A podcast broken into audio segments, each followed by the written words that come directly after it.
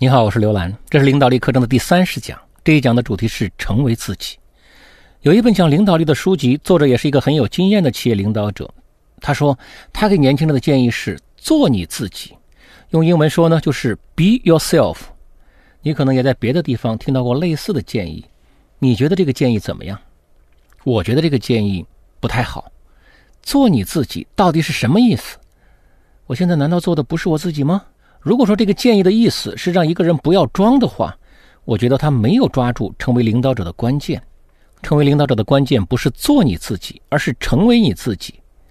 做你自己跟成为你自己的区别在哪里呢？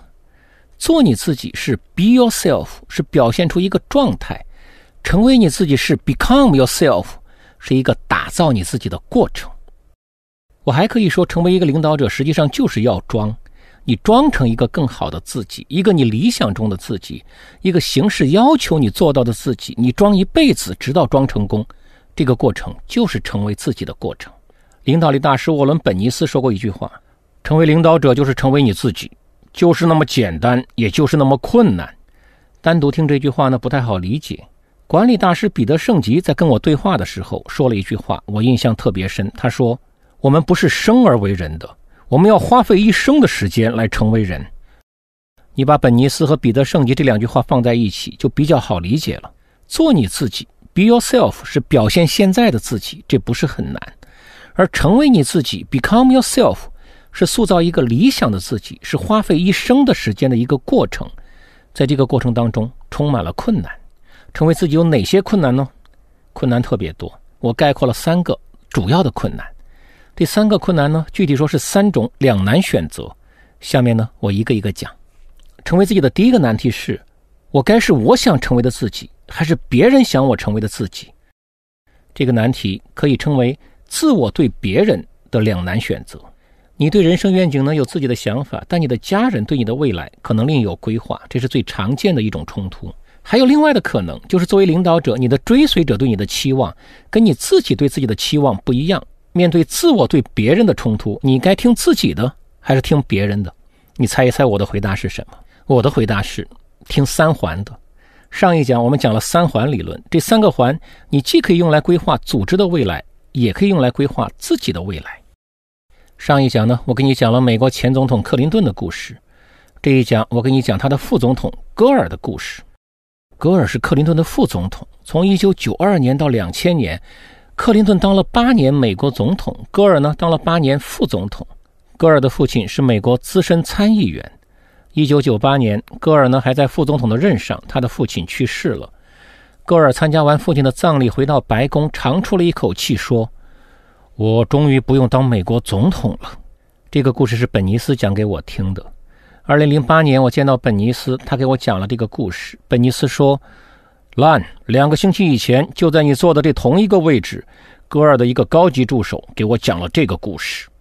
我对这个故事是这么分析的：戈尔说：“我终于不用当美国总统了。”这句话说明什么呢？这句话说明，当美国总统不是戈尔自己的理想，而是他的父亲对他的期望。他肩负着这个期望，一路前行，做的也不错，做到了美国副总统，一步之遥了。但是父亲去世后，他还是说了这句话。说明当美国总统这件事不是他的热爱。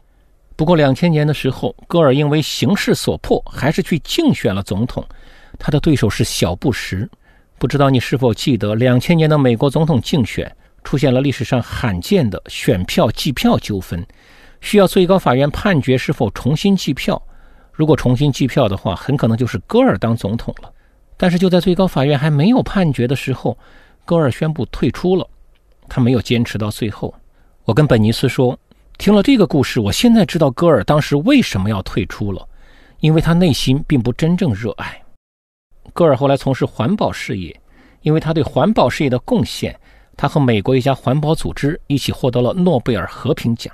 戈尔的故事说明什么呢？搞政治，戈尔擅长也有机会，但是他并不真正热爱；搞环保，戈尔擅长也有机会，而且他真正热爱。他的三环在环保上才真正交叉到了一起。我刚才讲了，成为自己的第一个两难选择是自我对别人；成为自己的第二个两难选择是结果对原则。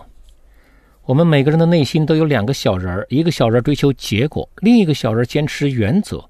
我们常常会面临这样的难题：我该是追求结果的自己，还是坚持原则的自己？为了帮助你理解结果对原则的冲突，我问你一个问题：你偷东西吗？绝大多数人都会回答不偷。有一次呢，我听到一个比较诚实的回答，这是一个企业大学的校长，他犹豫了一下说偷过。我接着问他。你现在还偷东西吗？他说不偷了。我再问，为什么不偷了？他的回答比较有意思。他说没有必要偷了。我问了最后一个问题：如果有必要的时候，你是不是就还会偷东西呢？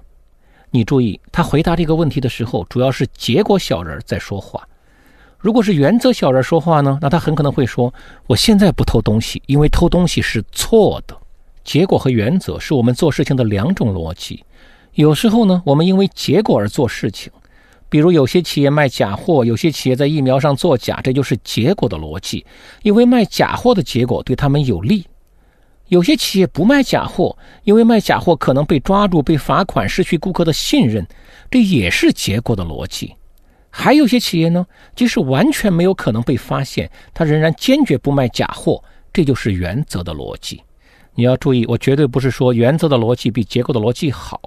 这两个逻辑都有它的道理，比如不偷东西，好像是每个人都应该遵守的一个原则。可是，如果你不偷东西，你家里人就要死呢？你想一想，如果你不偷东西，你家里人就要死呢？你偷不偷？北京就发生过这样一个案例，你也许在报纸上读到过：一个下岗工人的妻子得了重病，需要持续治疗，他们没有钱交治疗费，这个下岗工人伪造了医院的收费单。医院以为他们交了费，就一直在治疗。后来呢，当然是被发现了。如果你不偷药，你家里人就要死。你偷不偷呢？一个领导者经常要面对结果和原则的两难选择。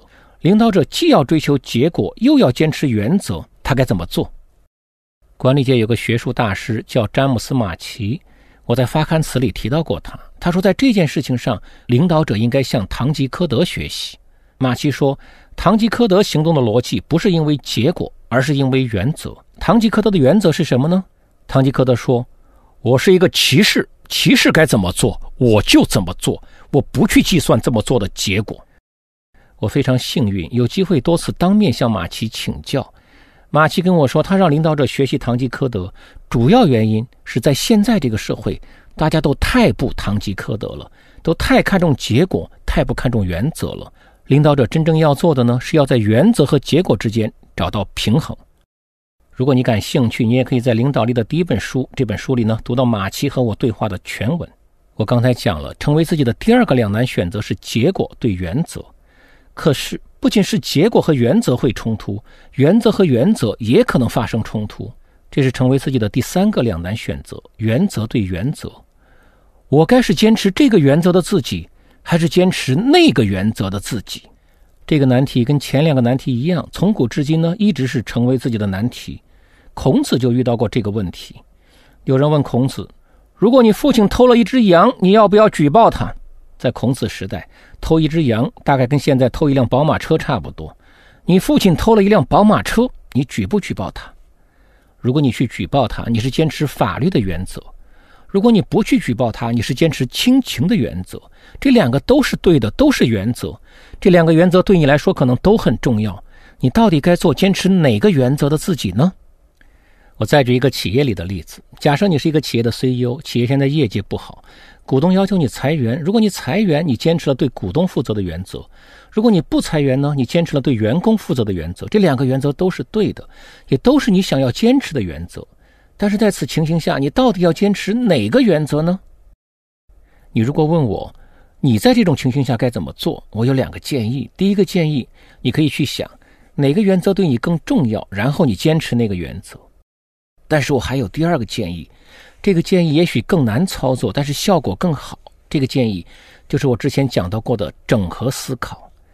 这两个原则既然对你都很重要，那为什么不同时做到呢？